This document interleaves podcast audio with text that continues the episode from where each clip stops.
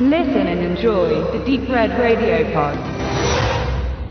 Climax bezeichnet den Höhepunkt einer Erzählung. Einer filmischen oder eben überhaupt Höhepunkt von was auch immer. Im klassischen Film findet man den Höhepunkt etwa so in der Mitte. Der erzählte Konflikt entlädt sich maximal. Es gibt auch Filme ohne klassischen Höhepunkt oder mit mehreren kleinen, also eher episodisch, assoziativ erzählt. Gaspar Noés Film Climax hat nichts davon. Etwa in der Mitte erscheinen die Credits, knallbunt. Der exzentrische Filmemacher feiert damit sich selbst und sein Werk macht sich bemerkbar, kitzelt damit den Zuschauer. Zu Beginn des Films sehen wir im dokumentarischen Stil verschiedene junge Menschen, denen offenbar Fragen gestellt werden, eine Bewerbung für ein Tanzensemble, wie wir nach und nach heraushören können.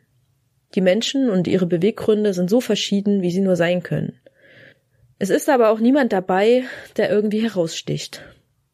Im Anschluss sehen wir eine längere Choreografie in einem clubartigen Raum, stimmungsvoll ins Licht gesetzt und ohne Publikum.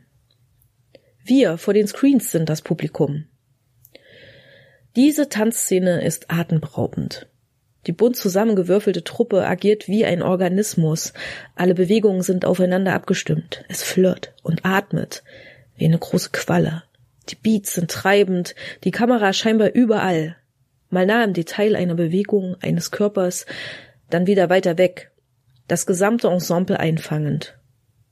Jeder der zuvor vorgestellten Tänzer zeigt dabei seinen ganz individuellen Stil, seinen Charakter und jeder fügt sich voll und ganz in das große Ganze. Diese Szene hat eine Wucht, eine Schönheit, einen Rhythmus. Sie hat Zeit, sich zu entfalten und ja, zu atmen. Die Szene löst sich alsbald auf. Die Tänzer werden wieder zu Individuen, verstreuen sich im Raum. Wieder werden alle in unterschiedlicher Konstellation in den Fokus genommen, Gesprächsfetzen werden in den Raum geworfen.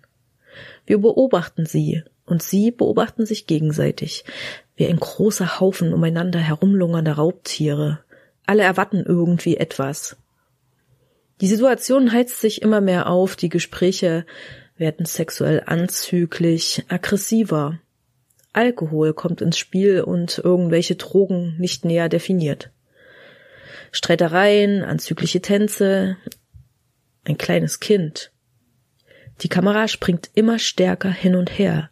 Die Luft vibriert, ist schwer von Reizen und Erwartungen und schwitzenden Körpern. Alles geilt sich an allem auf. Es ist eine voranschreitende, wabernde, ekstatische Anspannung.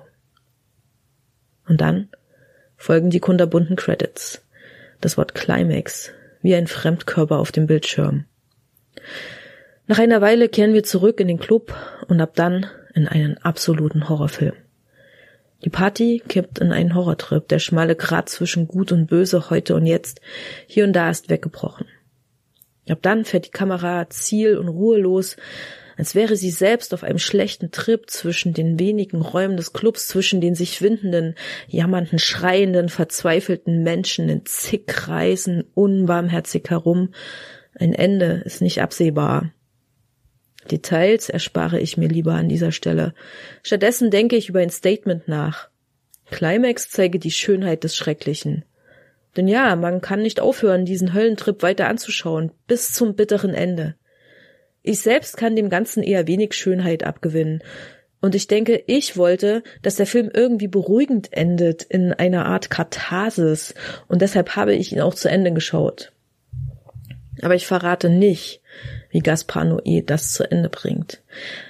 Denn wer seine anderen Filme kennt, weiß, wie schonungslos, wie erbarmungslos er ist. Nur so viel. Im Grunde bin ich jedoch dankbar für diesen Film, für dieses Gefühl von Hölle, dem ich nicht entrinnen konnte, aber dennoch war ich safe zu Hause vom Bildschirm und nicht in diesem Club auf Droge enthemmt hilflos. Doch dieser Gedanke, wie wäre es, wenn diese ausgelassene Party kippt, wenn etwas passiert, das man nicht kontrollieren kann, wenn man nicht einmal sich selbst kontrollieren kann, was könnte dann geschehen? Dieser Gedanke ist mir nicht unbekannt. Man wischt ihn beiseite und sagt sich egal, jetzt ist Party und morgen ist morgen. Gaspar Noé treibt diesen Gedanken auf die Spitze, macht ihn erlebbar, macht ihn sichtbar. Am Ende widmet er seinen Film den Sterbenden, allen Sterbenden. Vielleicht war ich zu perplex von dem, was ich da mit pochendem Herzen erlebt hatte, als dass ich die Philosophie noch wirklich verstanden hätte. Aber in mir taucht eine weitere Frage auf, vielleicht auch zwei. Erleben wir den Climax im Tod?